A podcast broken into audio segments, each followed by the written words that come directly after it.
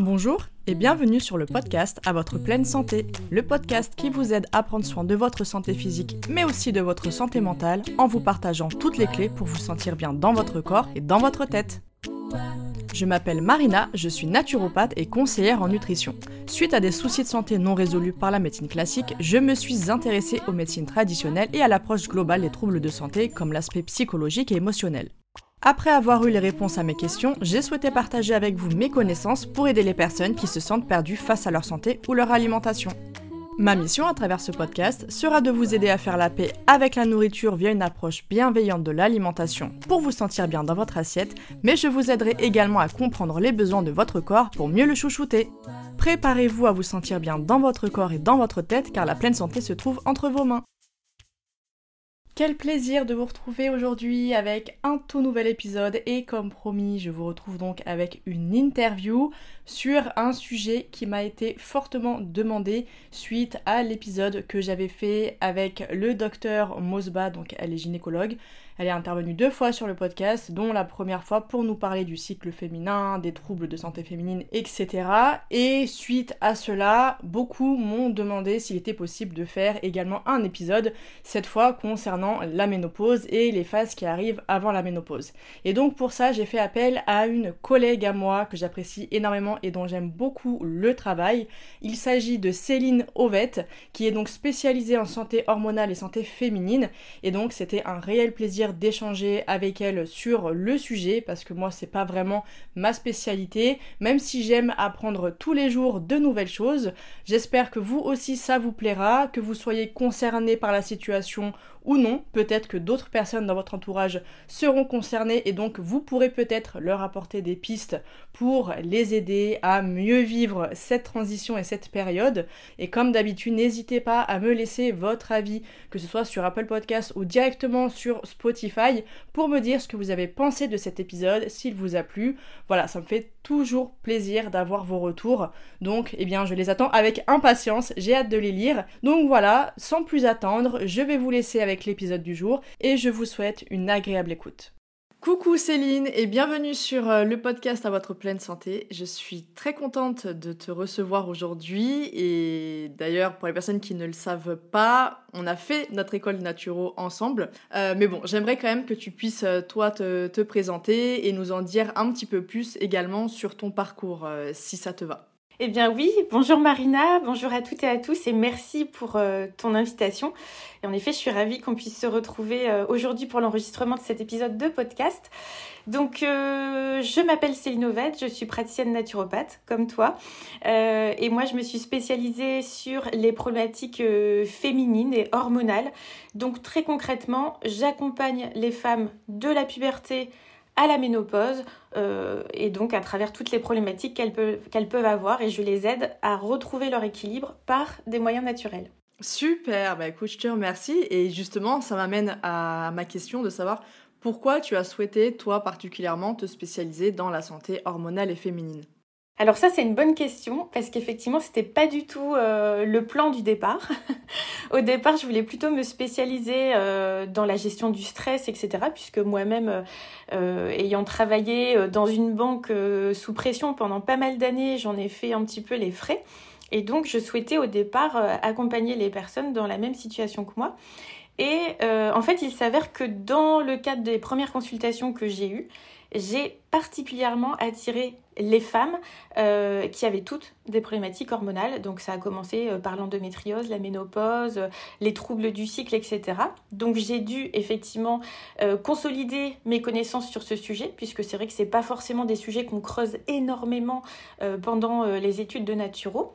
Donc j'ai repris des formations à droite et à gauche, j'ai commencé à dévorer un petit peu tout ce que je pouvais trouver sur le sujet et voilà comment je me suis spécialisée. C'est tout simplement mes consultantes qui m'ont amené à, me spécialiser là-dedans.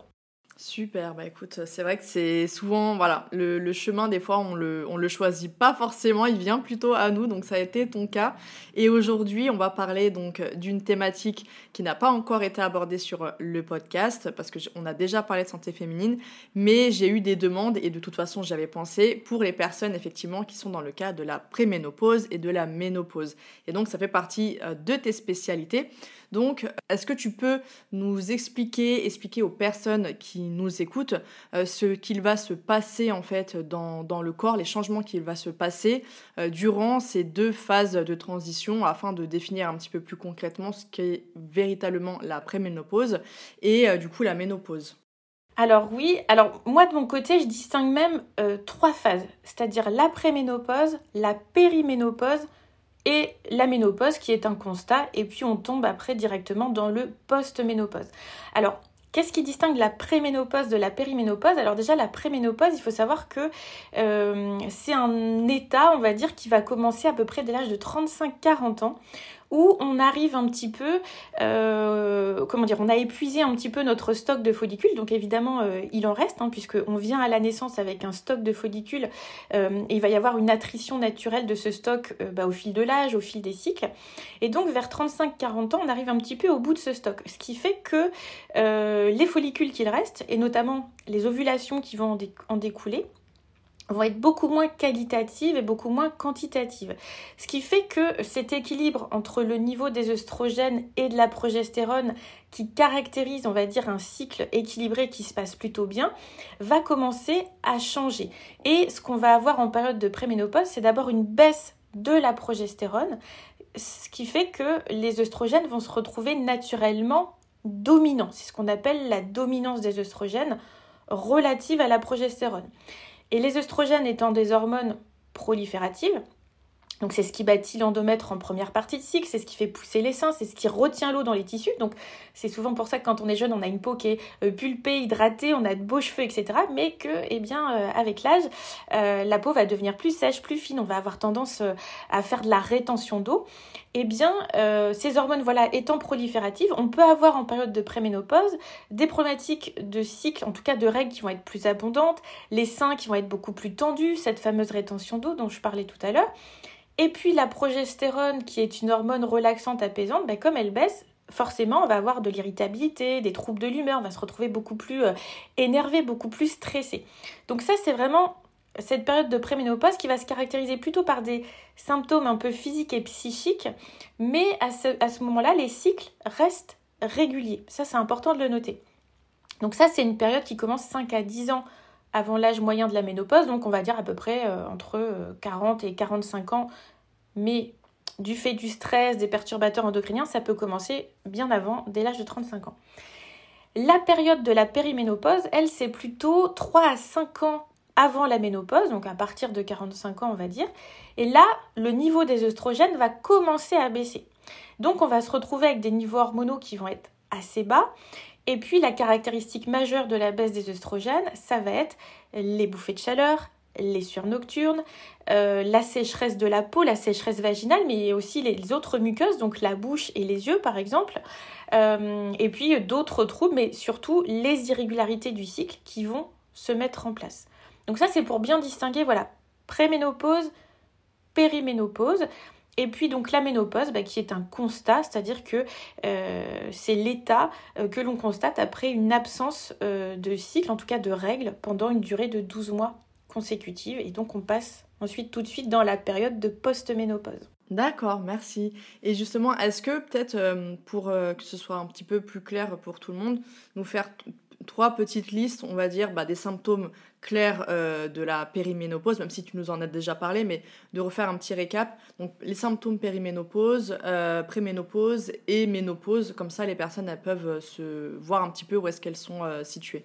Alors les symptômes de la préménopause, c'est tout ce qui est plus plus. C'est-à-dire les seins tendus, les seins qui gonflent, la prise de poids, les ballonnements, la rétention d'eau, les règles qui vont être un peu plus abondantes, voire hémorragiques. C'est tout ce qui va être un peu prolifératif et plus plus.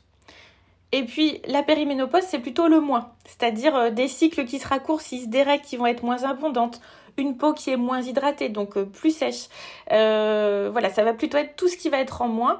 Et puis après, alors on a aussi d'autres choses qui arrivent. Donc après la ménopause. Donc là, c'est des risques au niveau santé un peu particuliers qui nécessitent un véritable suivi médical. C'est les risques cardiaques et les risques sur euh, le système donc euh, osseux, donc ostéo-articulaire. Pourquoi? Parce que les œstrogènes euh, que l'on sécrète pendant la vie reproductive ont un rôle protecteur sur le cœur et sur la santé des os. Et donc quand au moment de la ménopause, il y a un arrêt de la sécrétion de cet œstrogène protecteur, eh bien le risque cardiovasculaire des femmes va rattraper celui des hommes. Or, les symptômes euh, des accidents euh, cardiovasculaires chez les femmes sont très différents de ceux des hommes. Et euh, en cours de médecine, il faut savoir qu'une grande partie de l'anatomie et de la physiopathologie est encore apprise sur des corps de type masculin. Et donc, euh, les professionnels vont pas forcément avoir les bons réflexes euh, parce que ces symptômes vont être complètement différents. Donc quand une femme va se plaindre effectivement euh, d'une douleur à la poitrine ou d'une sensation d'étouffement, etc., on va lui dire que c'est le stress, alors qu'un homme, on va tout de suite avoir le réflexe de penser au risque cardiovasculaire. Et c'est aussi pour ça que les femmes doivent connaître ces risques et avoir un suivi aussi par rapport à ça après la ménopause. Et d'ailleurs, c'est vrai que je rebondis sur ce que tu dis là. Mais euh, moi, j'ai ma maman, du coup, qui est. Euh, du coup, attends, c'est pas la pré, c'est la péri, du coup, ménopause. Et c'est vrai qu'elle a des problèmes de cholestérol très très importants qui sont pas expliqués par son hygiène de vie parce que elle suit mes conseils, elle mange quand même euh, très très bien. Et malgré les recommandations alimentaires de son cardiologue, le taux de cholestérol ne bougeait quasiment pas. Et euh, je me suis dit, mais attends, c'est quand même bizarre que ça coïncide euh, avec justement euh, ton, ton, histoire. Moi, je pensais que c'était la préménopause, du coup, mais donc de périménopause. et donc, je lui ai donné une, une, plante, on en reparlera plus tard, mais je lui ai donné une, une plante, donc la maca, la, la, vraie, celle du Pérou. En deux mois, c'était le jour et la nuit en termes de, bah, de cholestérol, quoi. C'est alors qu'elle n'avait pas fait plus en termes alimentaires que ce qu'elle faisait déjà. Et la différence, par contre, se faisait ressentir sur le cholestérol. Donc c'est vrai que c'est important de le signaler parce que euh, moi, ça m'a de me dire, bah en fait, ils veulent la mettre sous, bah, sous statine, alors qu'on connaît en plus les effets. Euh, mais je me dis, mais il y a forcément une explication derrière tout ça. Donc quelle est cette explication? Et c'est là que je me suis dit, j'ai cherché plutôt dans les ressources anglophones parce que c'est vrai qu'en français, c'est pas forcément ce qu'on bah, ce qu'on va retrouver dans les symptômes de la périménopause, euh, cholestérol élevé, etc., des risques cardiovasculaires, alors que c'est un fait, et que juste en rééquilibrant l'aspect hormonal, ah bah bizarrement, comme par magie entre guillemets, ça disparaît quoi. Donc euh, donc c'est vrai c'est important de le, de le, rappeler, et on se rend pas forcément compte des effets, et comme tu l'as dit tout à l'heure, euh, même au niveau bah, ostéo en fait, de tout ce qui va être osseux, etc., d'avoir justement des impacts aussi là-dessus on pourrait se dire bah, quel est le lien entre la santé hormonale féminine et euh, la santé cardiovasculaire ou autre alors qu'au final, il y a un très grand lien, quoi. Donc, euh, bah, merci de le rappeler, en tout cas. Non, non, c'est ça. Et, juste pour rebondir sur ce que tu disais, et c'est aussi pour aider euh, les personnes qui pourraient être dans le même cas que ta maman, il faut savoir que le cholestérol, il est apporté à hauteur de 20 à 30% par l'alimentation, et le reste, c'est le foie qui le fabrique. Donc, si vous avez déjà une bonne hygiène alimentaire ou que elle n'est pas forcément bonne et que malgré euh, vos efforts et les modifications que vous faites, le cholestérol ne baisse pas, il faut effectivement se pencher sur le côté hormonal. Et donc, c'est pas en consommant euh, zéro matière grasse, etc., qu'on va régler le problème. Parce qu'il faut pas non plus oublier que le cholestérol, on en a quand même besoin un petit peu, puisque c'est quand même le matériel de base euh, de synthèse de toutes les hormones stéroïdiennes donc euh, voilà, il faut se poser la question aussi de euh, bah, cet équilibre hormonal et c'est souvent là que réside la clé. Donc euh, c'est vraiment super d'avoir mis le doigt dessus, en tout cas pour, pour ta maman avec la, la maca en effet. Ouais, bah c'est ça. Donc franchement, euh, c'est important effectivement de le savoir. Et d'où euh, l'épisode aujourd'hui euh, pour aider un maximum de, de, femmes qui sont également dans cette situation et qui pourraient effectivement se sentir perdues et frustrées. Parce que moi, maman qui aime à la base beaucoup le fromage, même si elle le consomme en plus de toujours de qualité, mange quasiment pas de viande et tout, et je dis mais tu peux en manger même des œufs. Et donc elle a commencé à avoir peur d'en manger juste pour ça en fait, alors que l'alimentation, euh, je la vois, c'est nickel, quoi. Donc c'est vrai qu'on peut se sentir frustré, ça rajoute du stress, enfin c'est vraiment pas top. Alors que le problème, euh, la cause n'était pas du tout alimentaire. Et aujourd'hui, comme tu l'as dit, on le sait que l'excès de cholestérol euh, ne vient quasiment pas de l'alimentation, en fait. Et c'est effectivement des problématiques souvent qui sont liées au foie et, autres, mais voilà. Donc, est-ce que tu pourrais justement peut-être nous indiquer quelles, quelles vont être les causes, les raisons qui font que une femme peut très bien vivre ce changement dans son corps sans avoir nécessairement plus de symptômes que ça. Euh, et d'autres qui vont être vraiment submergés de symptômes, qui vont très mal le vivre. Donc, quelles vont être les causes euh, du coup de ces euh, dérèglements? Au-delà de, du changement à proprement parler hormonal Mais voilà, sachant qu'une femme d'une femme une autre, on n'a pas du tout les mêmes symptômes, quoi. Alors ça, c'est vrai. C'est-à-dire qu'il n'y a pas, il a pas déjà une ménopause, mais des ménopauses, parce que chaque femme va la vivre un peu différemment. une femme n'aura pas non plus les mêmes symptômes. Et par rapport au fait que certaines femmes la vivent bien et d'autres pas, alors moi je me suis rendu compte, mais c'est le cas aussi, on le sait un petit peu aujourd'hui dans la littérature, que déjà celles qui vont traverser cette période, euh, on va dire sans trop de, dommages, c'est celles qui vont a priori à la base déjà avoir une bonne hygiène de vie. C'est-à-dire que la ménopause, elle ne va faire que exacerber des déséquilibres hormonaux qui étaient peut-être présents, euh, latents. Et donc, du fait effectivement de cette balance euh, hormonale, équilibre, en tout cas rapport entre œstrogène, progestérone qui va bouger, ça peut du coup euh, renforcer ou euh, déclencher de gros déséquilibres et donc avec parfois des symptômes qui vont être assez effectivement importants et handicapants avec beaucoup de retentissement. Donc ça, voilà, déjà l'hygiène de vie de base. Mais il y a aussi, et ça c'est assez injuste, euh, des personnes qui ont une bonne hygiène de vie et qui vont quand même avoir énormément de symptômes, et d'autres qui ont des hygiènes de vie assez délétères et qui vont la passer tranquille. Donc voilà, c'est un peu, il n'y a pas forcément de règles universelles. Ce qui est certain, c'est que là aussi, celles qui vont euh, traverser cette période, euh, on va dire peut-être mieux que les autres, plus facilement que les autres, c'est aussi celles qui se rendent actrices. C'est-à-dire qu'ils ne vont pas faire que subir, euh, se plaindre, et en tout cas, voilà, c'est surtout celles qui vont tester des choses aussi, euh, qui vont bah, avoir un peu de prise sur ces symptômes et pouvoir trouver euh, un soulagement. Alors, je sais que changer son hygiène de vie, c'est toujours très coûteux, coûteux en termes de modification d'habitude, en termes de bah, d'expérimentation, en termes de temps. Mais voilà, il y a quand même des, des impondérables que sont l'alimentation, le sommeil, l'activité physique, la gestion du stress. Ça, c'est les quatre piliers euh, qui reviennent tout le temps. Si on les travaille bien et qu'on arrive à avoir un certain équilibre, en général, ça se passe quand même assez bien. Après, voilà, il y a quand même des exceptions malgré tout euh, de femmes qui font tout ce qu'il faut et qui malheureusement euh, continuent d'avoir des symptômes compliqués.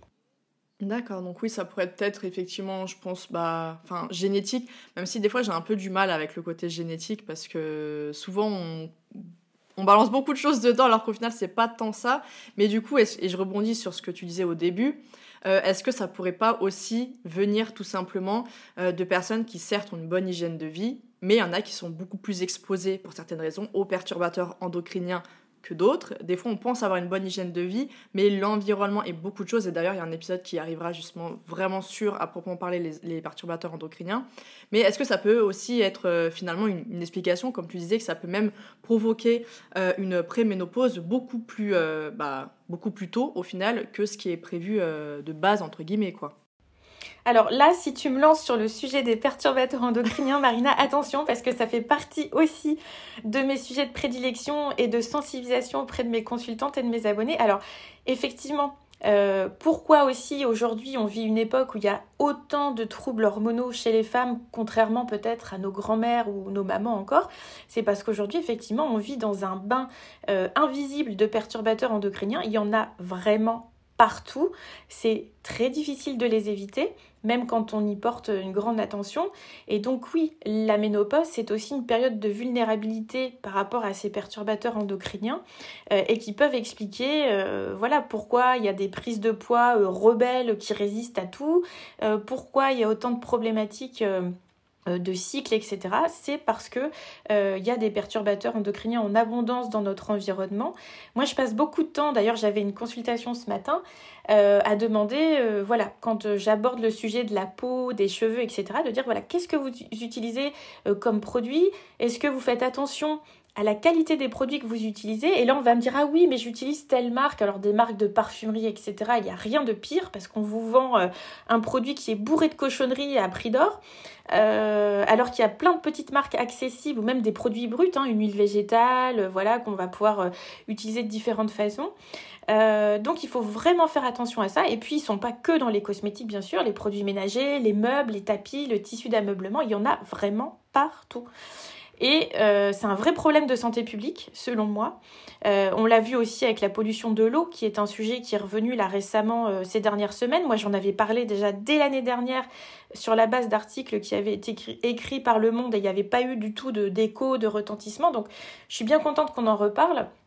Parce qu'aujourd'hui, il faut quand même savoir qu'il y a plus de 12 millions de Français, et c'est probablement plus, qui ont une eau au robinet qui est polluée. Mais on vous fait croire qu'elle est potable parce qu'on a tout simplement relevé les seuils de contamination parce qu'aujourd'hui on est incapable euh, bah, de trouver euh, la source de la pollution exacte et puis surtout de prendre des mesures efficaces pour réduire tout ça. Donc il faut savoir que c'est une eau qui est quand même utilisée euh, pour la cuisson des aliments, certaines l'utilisent pour faire les, biberons. Enfin, voilà, c'est quand même un vrai problème de santé publique et on ne fait rien. Effectivement. Donc il faut sensibiliser, sensibiliser là-dessus et faire en sorte que les consommateurs, les consommatrices euh, se tournent de plus en plus vers des produits qui ne contiennent pas euh, toutes, ces, toutes ces molécules. Oui, bah c'est ça, et c'est pour ça que bah déjà les personnes peuvent retrouver euh, beaucoup de choses sur, euh, ton compte, donc on, leur partagera après. Donc sur ton compte Instagram où tu partages énormément sur euh, les perturbateurs endocriniens, et il y a justement aussi une interview qui est prévue, qui est vraiment dédiée à 100% sur le sujet pour sensibiliser au maximum, parce que comme tu dis, c'est un sujet qui est extrêmement important, et comme effectivement la société, l'État ne fait rien pour ça, eh bien, c'est à nous, en fait, euh, de, bah, de nous responsabiliser, de, savoir, parce qu'on ne peut pas se responsabiliser tant qu'on ne sait pas. Euh, et donc, ça sera justement euh, l'objectif de l'épisode. mais du coup, est-ce que c'est possible c'est peut-être une question bizarre, mais est-ce que c'est possible de détecter justement l'origine du fait qu'on va mal vivre, par exemple, une ménopause, via des bilans, des analyses, ce genre de choses? Non, à ma connaissance, aujourd'hui, il n'y a pas de test qui pourrait euh, nous, orienter là-dessus. Alors, il y a des tests qui existent en biologie préventive euh, qui vont plus être euh, pour savoir un petit peu comment, par exemple, on va détoxifier les œstrogènes au niveau du foie. Ça, c'est quelque chose qui peut être intéressant quand, par exemple, il y a des antécédents personnels ou familiaux de cancers hormonodépendants parce qu'aujourd'hui, bah pareil, ce sont des cancers qui sont malheureusement très répandus et il ne faut pas, euh, faut pas s'étonner. C'est en rapport avec ce qu'on évoquait avant. Donc, par exemple, chez des personnes qui vont avoir un terrain à faire des fibromes, de l'endométriose, euh, ou qui ont par exemple des mastoses euh, au niveau des seins, on peut orienter vers des tests de biologie préventive. Donc c'est des tests euh, qui nécessitent pas de prescription médicale puisque vous pouvez les acheter vous-même euh, euh, auprès de labos qui, les, proposent, où on va doser le rapport entre, entre guillemets, le bon et le mauvais métabolite œstrogénique. Donc ça nous permet de savoir si vous êtes dans une fourchette de normalité et donc si le foie détoxifie bien ou au contraire bah, si vous avez un excès de métabolite plutôt toxique et donc qui peut être impliqué dans la survenue de certains cancers hormonodépendants. Pour autant, si on est dans ce cas, ça ne veut pas non plus dire qu'on va absolument déclencher euh, un cancer hormonodépendant. Ça veut dire qu'on augmente son risque. Et donc, si c'est le cas, on a en naturopathie là aussi des moyens d'aider euh, à revenir sur la bonne voie en utilisant certaines plantes euh, voilà, qui vont permettre au foie de bien détoxifier, de mettre en place une bonne hygiène de vie, etc. Donc ça, c'est le cas pour justement ces phénomènes de dominance œstrogénique. Après, euh, c'est plutôt voilà des tests préventifs pour euh, prendre de l'âge en bonne santé, le profil des acides gras, le stress oxydatif, etc. Mais à ma connaissance, il n'y a pas un test qui permettrait de savoir, voilà, euh, votre ménopause va bien se passer ou pas. Non, c'est vraiment un ensemble de facteurs. mais ce qui est certain, c'est que les perturbateurs endocriniens dont on a parlé, mais surtout le stress chronique, parce qu'aujourd'hui, qui n'est pas stressé de manière chronique dans notre société, ça, ce sont vraiment deux contributeurs majeurs à des ménopauses euh, compliquées, mais aussi à l'ensemble euh, des troubles hormonaux chez les femmes. Oui, c'est ça, et c'est important de, rappeler le stress parce que, euh, en tout cas, après, c'est que mon avis, mais effectivement, on est rempli de façon de polluants, que ce soit au-delà même des perturbateurs endocriniens, le nombre de polluants bah, dont on doit faire face chaque jour. Euh, mais c'est vrai qu'il faut se rappeler que le corps, habituellement, il a les capacités d'élimination. Euh, qui peuvent être euh, malheureusement eh mises à mal quand euh, on doit faire face à un stress chronique qui va justement rendre très difficile ce processus d'élimination. Donc si ce processus est déjà difficile et qu'en plus on a une quantité astronomique à, côté de, choses, de substances à éliminer, ça fait beaucoup. Alors que si on agit sur ce fameux stress et que de notre côté parce que c'est impossible de tout retirer parce que voilà on est même l'air enfin au bout d'un moment on peut pas tout contrôler. Euh, mais en tout cas de faire euh, son maximum au quotidien pour éviter comme tu le disais via les cosmétiques enfin toutes ces choses là dont on parlera dans un autre épisode mais de, de limiter l'exposition aux perturbateurs endocriniens effectivement ça sera toujours mieux que de laisser son stress et de ne pas aider son corps à facilement se défendre euh, et éliminer justement euh, ces substances-là. Donc euh, ouais, le, le, stress effectivement est, à la base de, tout, je pense, aujourd'hui. Moi, c'est ce que je dis à chaque fois, mais le déséquilibre du système nerveux, si celui-ci ne va pas bien, alors que c'est lui qui gère justement bah, aussi les fonctions hormonales, ça devient compliqué. C'est ça, il y a un lien très intime entre système nerveux et système endocrinien. En gros, si le corps est occupé à calmer le feu sur le système nerveux eh ben, le système endocrinien va pas bien fonctionner et vice versa. Donc ça c'est vraiment, euh, oui, c'est vraiment très important de le rappeler. C'est ça. Et euh, du coup, tout à l'heure, tu nous parlais un petit peu, euh, un, petit peu d'alimentation. Bon, au-delà des règles, maintenant, je pense que les, les, auditeurs, auditrices qui nous écoutent connaissent à peu près. Mais est-ce que concernant vraiment la transition entre euh, bah, justement donc de la péri jusqu'à la ménopause. Euh, est-ce que tu aurais peut-être des conseils alimentaires euh, un peu plus spécifiques pour cette période-là pour aider justement à bien traverser cette période? Oui, alors j'en ai quelques-uns avec des, des exemples, mais premier conseil pour moi, c'est les protéines.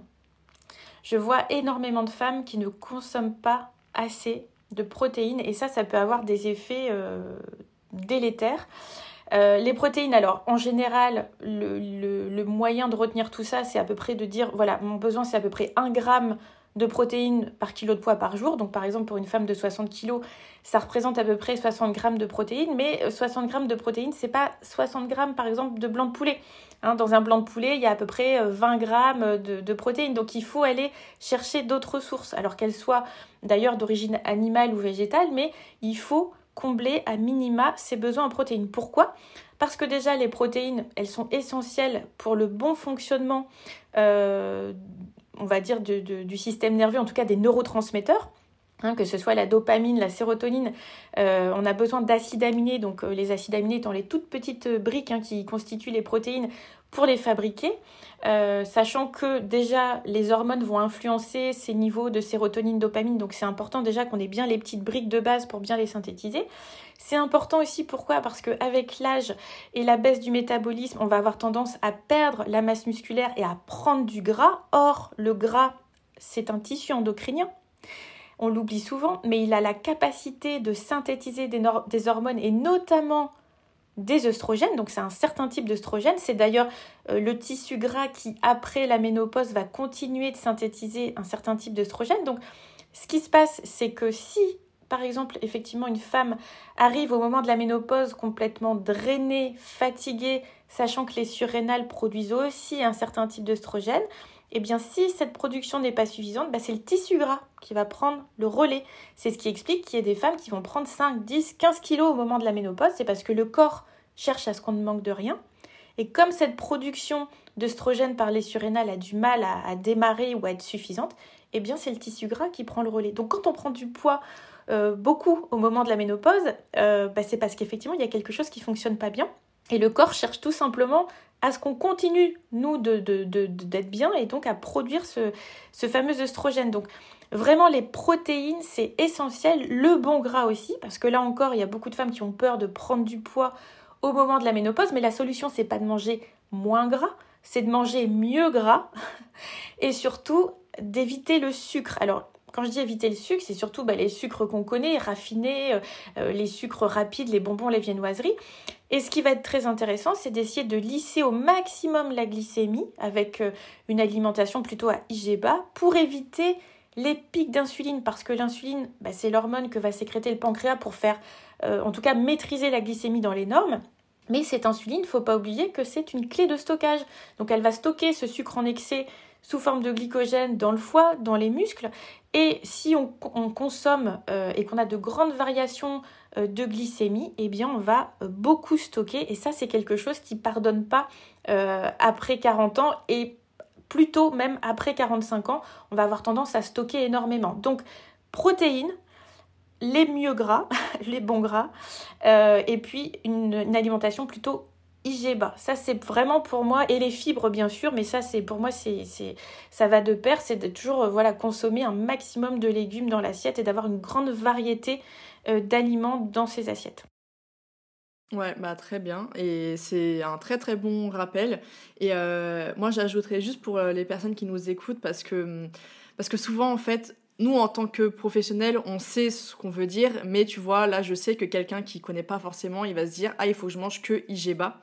Et c'est pour ça que je veux faire un rappel là-dessus, parce que comme euh, plein de choses, quand on parle d'une alimentation à IG bas, il faut déjà savoir que c'est de base comment manger à l'ancienne. C'est comme ça qu'on mangeait et que c'est pas, il faut pas regarder. En fait, pour moi, c'est assez, euh, comment dire, c'est un piège euh, les fameux tableaux là avec IG euh, élevé machin, parce que tu as beaucoup de fruits qui vont être à IG haut. Alors que bon, les fruits en modération, mais on en a besoin, c'est très bon pour la santé. et on va avoir justement donc des fois des, des préparations très transformées à IG bas, justement pour les personnes diabétiques ou quoi. Et donc ça peut porter à confusion. Donc moi je voulais juste faire un petit rappel sur le fait que déjà c'est pas l'aliment mais c'est votre repas et votre alimentation générale. Donc rien qu'en ajoutant les protéines comme tu as dit et avoir suffisamment de fibres, ce sont deux choses qui viennent qui viennent déjà naturellement réguler euh, l'index glycémique de votre repas, d'où l'intérêt d'éviter tout ce qui est toujours ultra transformé, ultra euh, raffiné. Donc clairement, c'est quelqu'un qui va manger euh, un plat de pâtes ou de riz blanc tous les jours, sans fibres à côté, sans protéines, etc. alors que quelqu'un qui va manger même on va dire la pomme de terre qu'on diabolise beaucoup parce que IGO, voilà. Mais si la pomme de terre est accompagnée d'un filet d'huile d'olive avec des protéines, des légumes à côté, bah en fait, le repas de manière générale sera un index glycémique euh, bas modéré en fait. Donc ça c'était juste le petit point pour être sûr que les personnes ne se disent pas il faut absolument que je mange que ce qui a IG bas et dès que c'est IG haut, hop c'est fini, je n'en mange plus. voilà parce que ça ça peut amener aussi à, de l'orthorexie d'une certaine façon. Donc voilà, je, me permettais juste de faire ce petit point de rappel euh, pour, euh, pour pas qu'elle tombe justement dans, dans ça et qu'elle se frustre pour ça quoi. Tu fais bien, c'est important de le rappeler. Et maintenant, donc la petite, euh, la petite partie naturo. Euh, moi, je serais très curieuse, on va voir si on a les mêmes, mais je serais très curieuse de savoir quel est selon toi le top 5 voilà, euh, des plantes pour aider justement durant soit les troubles féminins, mais là plus particulièrement durant ces fameux changements hormonaux qui ont lieu du coup entre la périménopause et la ménopause. Question difficile. Parce que ça dépend aussi des situations. Mais déjà, tu l'as cité tout à l'heure, c'est la maca, la maca euh, du Pérou, euh, qui est un véritable couteau suisse pour les femmes de manière générale, mais surtout au moment de la ménopause, parce qu'elle va, c'est une grande régulatrice hormonale. Euh, elle peut agir sur les surrénales, effectivement, sur l'équilibre aussi euh, euh, des hormones sexuelles, elle peut jouer aussi euh, par exemple sur la sécheresse vaginale ou des muqueuses, elle peut augmenter la libido, etc. Donc c'est vraiment une très belle plante pour les femmes au moment de la ménopause, elle peut servir à beaucoup de choses. Elle est facile à prendre puisque, alors moi je la conseille plutôt en poudre qu'en gélule. parce qu'en gélule elle est très chère. en poudre elle est beaucoup plus abordable. Bon par contre c'est pas bon au goût c'est pas top mais dans un smoothie par exemple ça passe très bien. Euh, un, smoothie du coup qui va permettre aussi d'apporter un petit peu de un petit peu de fibres selon ce qu'on va mettre dedans aussi. Hein. On peut mettre des légumes, on n'est pas obligé de mettre que des fruits. Euh, mais en tout cas, euh, voilà, la maca c'est une super plante. Il y en a une seconde que j'aime beaucoup, c'est l'ashwagandha. Là aussi, grande régulatrice au niveau du système nerveux, endocrinien. C'est voilà aussi une adaptogène. Donc là encore, les, les surrénales épuisées, c'est souvent quelque chose qu'on retrouve de manière générale chez les femmes au moment de la ménopause. Elle va jouer aussi sur les troubles de l'humeur, etc. Donc euh, moi, celle-ci, je l'aime beaucoup. Et euh, après, pour les trois autres, alors je dirais que ça va dépendre des cas. Et quand je dis que ça va dépendre des cas, ça va être de, voir un peu dans quelle situation va être ma consultante. Déjà, est-ce qu'elle a euh, des antécédents personnels ou familiaux de cancer hormonodépendant ou pas? Auquel cas, je ne vais pas m'orienter forcément sur les mêmes plantes. Mais si, par exemple, elle n'a pas d'antécédents il y a la sauge, qui est aussi une très belle plante pour la femme, mais voilà, qui est euh, déconseillée euh, s'il y a des antécédents, euh, et à juste titre, puisque bon, c'est une plante qui est quand même assez œstrogène-like, c'est pas la plus puissante, la plus puissante étant le houblon. Hein, c'est vraiment celle qui va être la, plus active à ce niveau. Et donc là aussi, qui est très intéressante, mais qu'on va déconseiller s'il y a des antécédents personnels ou familiaux. on a l'acté à grappe noire aussi, qui peut être intéressante là chez les femmes qui, euh, euh, comment dire, qui vont avoir euh, des antécédents. Donc c'est une des rares plantes qu'on va pouvoir utiliser, qui va être très active sur les bouffées de chaleur, sur l'hypertranspiration aussi. Donc c'est vrai que voilà, moi j'ai envie de dire que la maca et la shwaganda, elles sont vraiment très bien pour réguler le système nerveux, les surrénales, mais aussi elles agissent sur d'autres choses. Et puis après, selon les cas, eh bien, je vais voir un petit peu vers quelle plante je vais me, diriger. Mais c'est vrai que les plantes, euh, bon, voilà, on pourrait en parler pendant des heures parce qu'il y en a plein. Euh, on a le gâtillier aussi, qui est très intéressant pour réguler, là aussi, le rapport entre LH et FSH, euh, le déséquilibre œstroprogestatif, qu'on va pas donner non plus dans tous les cas, mais en tout cas, au moment de la, préménopause et périménopause, on peut la donner assez facilement, et qui permet là aussi de réguler les cycles et de faire en sorte qu'on ovule, voilà, jusqu'au bout, parce que L'ovulation, c'est pas juste pour avoir les règles ou euh, être fertile, c'est aussi le moyen par lequel on va fabriquer nos hormones. Et euh, ces hormones n'ont pas juste des effets sur le physique et le déclenchement des règles, mais aussi sur le psychisme, comme je disais tout à l'heure. Donc, euh, je crois que j'en suis à 6 là du coup. mais voilà, en gros, voilà, maca, ashwagandha, sauge, houblon, lactéa grappe selon les cas, et puis le gâtillier qui est aussi une plante intéressante. Ok, bah déjà on en a beaucoup euh, en commun. C'est vrai que moi les plantes adaptogènes j'utilise beaucoup, même si la maca n'est pas vraiment reconnue comme étant adaptogène. Mais euh, et, là où j'ai vu la différence par contre, et c'est vrai que c'est un point euh, dont on parle pas assez sur la maca, c'est que moi celle que je donc que je prends pour ma, ma maman, c'est bien la l'Epidium peruvianum, peruvianum, je sais pas comment on dit en latin, mais bon, t'as compris. alors que la plus répandue, c'est la Meyeni, et c'est pas celle qui va être euh, utilisée qui va avoir un, impact, je trouve, sur la santé hormonale, euh, alors que l'autre, mais c'est vraiment incroyable les résultats.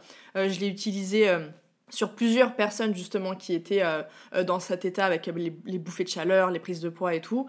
Ça a été le jour et la nuit. Alors que la Meyeni, elle, c'est vrai que je la recommande plus en guise de euh, pour la vitalité, pour, voilà exactement. Alors que sur la sphère hormonale, ça vraiment la, la, la, celle du Pérou et c'est vrai que c'est pas celle qu'on va trouver facilement. Euh, donc, euh, donc voilà, c'était une petite précision. Et j'aimerais bien avoir ton avis parce que moi, c'est vrai que j'ai pas c'est rare hein, que j'ai eu des personnes, que ce soit en, en tout cas pour des problématiques de péri, préménopause ou ménopause. Euh, mais c'est vrai que pour euh, les femmes, on va dire, avec euh, le, cycle classique, j'utilise beaucoup le bourgeon de framboisier. Et donc je voulais voir si pour ces périodes-là aussi, ça pouvait être intéressant ou pas, vu que c'est un régulateur et qu'il équilibre, qui vient pas être bah, œstrogène-like ou progestérone-like comme le font certaines plantes. Alors ça, c'est une très bonne question. Alors c'est vrai que j'utilise moi aussi beaucoup les bourgeons. Euh, parce que je trouve qu'on a une très belle efficacité. On n'est pas sur des gélules parce que des fois, à force de prendre des gélules, des gélules, on n'en peut plus. Donc euh, c'est une formule, voilà, qui, une forme qui est assez simple à prendre et qui agit bien. Donc effectivement, on a des bourgeons qui sont intéressants au moment de la ménopause. C'est le cas du framboisier que tu viens de citer, c'est le cas de l'érel, ça peut être le pommier. Et puis après, selon les problématiques, on peut en ajouter d'autres. Alors, le framboisier, effectivement, lui attribue une réputation d'œstrogène-like. Et donc, on le déconseille souvent en cas d'antécédents personnels ou familiaux de cancer hormonodépendant. Dans les faits, tu as raison sur le fait que euh, ce serait plutôt un régulateur hormonal plus qu'un œstrogène-like. Et donc qu'on pourrait, en théorie, bien le proposer, même aux femmes qui ont des antécédents personnels ou familiaux de cancer hormonodépendant. Donc ça, après, bon voilà, il faut l'expliquer. C'est vrai que les bourgeons, c'est toujours aussi compliqué d'avoir des études complètes, etc. là-dessus. Mais dans les faits, oui, c'est un bourgeon qu'on peut donner, euh, effectivement, en cas de, donc soit de manque euh, euh, donc plutôt en période de périménopause, ou pour rééquilibrer effectivement le cycle. Et ça va être plutôt un régulateur plus qu'un œstrogène-like, tout à fait. Mais les bourgeons, oui, ça fonctionne très très bien.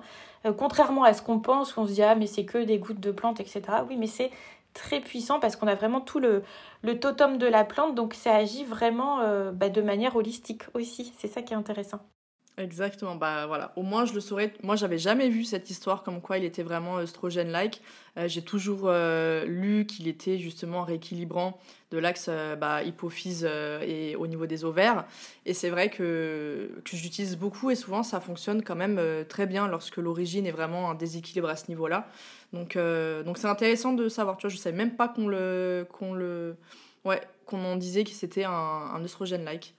Si, si, dans la littérature, c'est ça qui est dommage aussi, c'est que, alors, c'est le cas aussi pour certaines plantes. Euh, il y a des plantes ou même des huiles essentielles hein, euh, qu'on suspecte, entre guillemets, euh, d'être œstrogène donc ça on le sait, mais on ne sait pas si elles ont une activité œstrogénique, c'est-à-dire en mimant quelque part l'action de nos œstrogènes et donc en en rajoutant entre guillemets, ou si au contraire elles vont bloquer le récepteur, faire en sorte que nos hormones naturelles, notamment les œstrogènes, bah, ne puissent pas venir se fixer dessus, et auquel cas c'est plutôt un effet régulateur. Hein, parce que même si, euh, entre guillemets, la molécule vient se fixer sur le récepteur, elle a peut-être pas une action aussi œstrogénique que les euh, l'œstrogène hormonal naturel. Mm. Et auquel cas, ce serait plutôt intéressant de savoir si on est plutôt effectivement dans cet effet régulateur ou vraiment cet effet œstrogène-like franc, on va dire. Ça, c'est compliqué. Et encore une fois, pour mener des études sur les plantes, comme derrière, euh, certaines ne peuvent pas être brevetées, etc., c'est toujours très compliqué. Donc, par précaution, on dit toujours attention en cas d'antécédents, etc. Euh, mais dans les faits, je pense qu'on prend peut-être beaucoup trop de précautions et que beaucoup de femmes pourraient profiter euh, de ces effets bénéfiques. Mais voilà, la législation étant ce qu'elle est, nous, on se doit d'être très précautionneux sur, sur tout ça. Oui, bah c'est ça, et c'est comme le fameux, euh, le fameux soja dont j'ai fait un long épisode, un long article, parce qu'il y a beaucoup de fausses idées reçues là-dessus et, et qu'il y a beaucoup de précautions qui sont surévalué comme, euh, comme tu l'expliquais, alors qu'il y a bel et bien un effet régulateur au niveau, euh, au niveau de, des œstrogènes, et donc ce qui fait que c'est un aliment parfait aussi bien euh, lorsqu'on voilà, que soit qu'on a dans nos, cycles, ou quand on arrive justement à ce changement et qu'on soit même en ménopause, et que ça aide bah, beaucoup de femmes justement même par l'alimentation, à réguler. Après, évidemment, comme je l'avais expliqué, c'est une question de qualité, une question de quantité, enfin, toujours, de toute façon. Euh, mais c'est vrai qu'on a tendance à beaucoup mettre les choses dans des cases, et des fois, on se demande vraiment pour quelles raisons, parce que voilà, il y a des fois tu te demandes s'il n'y a pas quelque chose derrière qui pousse euh, justement à amener vers ces précautions-là, alors que c'est des choses qui sont utilisées depuis très très longtemps sans problématique. Euh, mais évidemment, après, il y a d'autres plantes, comme par exemple la sauge, où là, c'est vraiment clair, net, on, connaît effectivement les effets. Mais voilà, c'est important effectivement de, le rappeler. On voit clairement ton expertise là-dessus. Et euh, justement, parce que tu as, plusieurs programmes, évidemment, et tu en as un dans cette thématique qui s'appelle Power Menopause. Euh, est-ce que tu peux nous le présenter? Est-ce que tu peux nous, nous, en dire plus, savoir un petit peu voilà, en quoi il consiste et tout, voilà alors oui, je peux t'en parler, d'autant plus qu'il y a une petite actualité dessus, justement, qui devrait sortir, je pense, en juin. Euh, donc, alors, effectivement, j'avais créé ce programme Power Ménopause. Donc, reprenez le pouvoir sur la ménopause. Hein, l'idée, c'était voilà, d'être actrice de, sa ménopause et de plus la subir. C'était vraiment l'idée.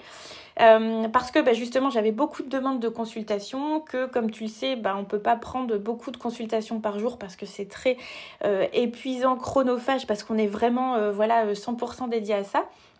Et donc j'avais créé ce programme pour essayer d'accompagner plus de femmes. Ça a été un véritable succès puisque en trois mois, toutes les femmes qui ont suivi ce programme ont eu euh, des améliorations euh, significatives, voire pour certaines euh, très significatives. J'étais d'ailleurs la première étonnée de me dire que voilà un programme qui tourne entre guillemets bah voilà avec des vidéos des supports mais il y a quand même un suivi personnalisé derrière pouvait donner autant de résultats euh, mais ce programme, bah, effectivement, avait un certain coût et donc beaucoup de personnes ne pouvaient pas aussi se l'offrir malgré le fait que je proposais voilà une facilité de paiement.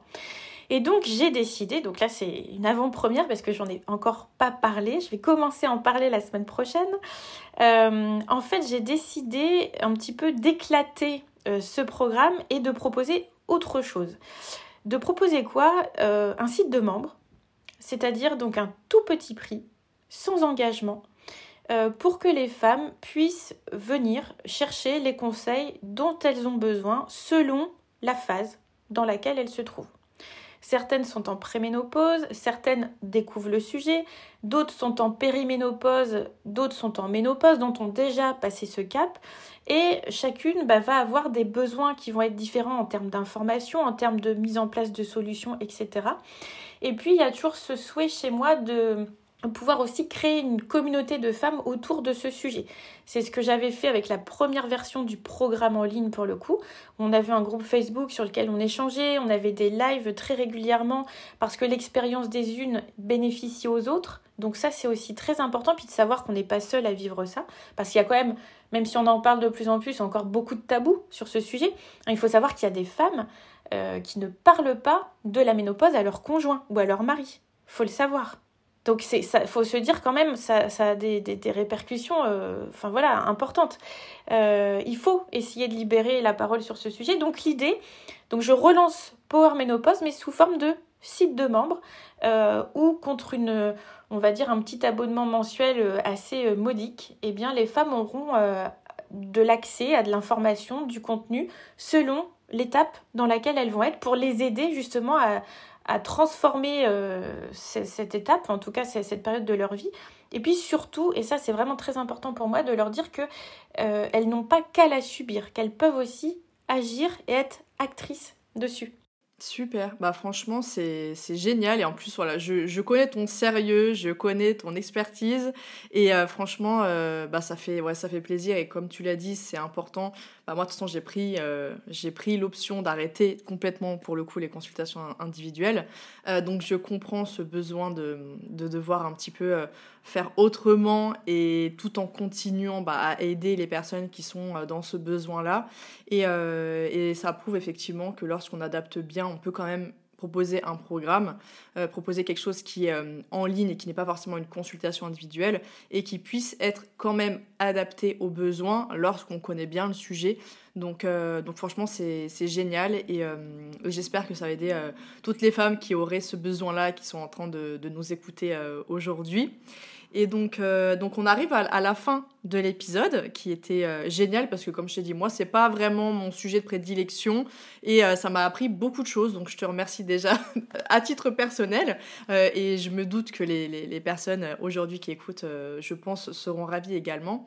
Mais pour terminer, est-ce que tu aurais soit un petit conseil? Alors que ce soit sur ce sujet ou autre, n'importe, ou un petit mot, quelque chose que tu aimerais en fait partager euh, aux auditrices, aux auditeurs euh, d'aujourd'hui. Alors oui, c'est une idée générale que, dont je parle un peu tout le temps, mais euh, il y a deux choses. Déjà, c'est qu'on sous-estime l'importance de l'hygiène de vie et de l'alimentation dans les problématiques de santé qu'on peut avoir. Souvent, on va chercher une cause extérieure. Voilà. Ah ben pas de chance, il m'est tombé ça, ah ben j'ai attrapé ça, etc. Non, souvent c'est votre hygiène de vie et votre alimentation qui n'est pas adaptée entre guillemets à la santé, à votre bien-être, qui fait que vous allez tirer sur la corde et vous allez euh, déclencher ou avoir telle ou telle problématique. Donc ça, c'est vraiment la première chose. Et la deuxième, c'est euh, que souvent, on vient vers la naturopathie, mais ça peut être la réflexologie plantaire, la médecine traditionnelle chinoise, euh, l'ayurveda, enfin peu importe. On vient souvent vers les approches complémentaires quand on a tout essayé. C'est-à-dire que le premier réflexe, c'est on va prendre le médicament qui va certes agir et masquer certains symptômes, mais dès qu'on l'arrête, souvent quand on est en tout cas sur des troubles hormonaux, ça va revenir. Et donc on va commencer à tester tout un tas de choses. En fait, il faudrait renverser cette pyramide, c'est-à-dire d'abord, quand il y a une problématique, vous intéresser à l'hygiène de vie, à votre alimentation, aller voir du côté des plantes, puis de la micronutrition, et enfin le médicament. Alors évidemment, hors cas d'urgence, hein. bien sûr, s'il y a une urgence, il n'y a pas de, questions à se poser, on va chez le médecin et on prend évidemment le médicament. Mais Ce que je veux dire par là, c'est que quand si je prends l'exemple des troubles du cycle, par exemple, aujourd'hui, on le sait, le premier réflexe, c'est quoi? C'est de prendre une pilule contraceptive. Une pilule contraceptive ne va pas régler un déséquilibre hormonal, elle va le masquer. Et le problème, il est là, c'est que quand euh, les personnes vont arrêter euh, cette prise de pilule parce qu'elles avaient un déséquilibre hormonal au départ, eh bien évidemment que le déséquilibre hormonal survient de nouveau et parfois bien pire euh, qu'à l'époque où il était survenu une première fois. Donc l'idée, c'est toujours d'essayer de remonter à la cause des problématiques. C'est ce que nous faisons en naturopathie. Il y a d'ailleurs un principe fondateur de la naturopathie qui s'appelle le causalisme. Et aujourd'hui, on assiste un peu, euh, comment dire, tout ça, ça a été repris par les codes du, marketing, de l'influence santé, etc., où on fait euh, de l'antisymptomatique naturel avec des compléments alimentaires, etc., mais sans aller chercher la cause du problème. Donc, effectivement, les compléments alimentaires, les plantes, la micronutrition, ça fonctionne, c'est essentiel, je ne vais pas dire le contraire.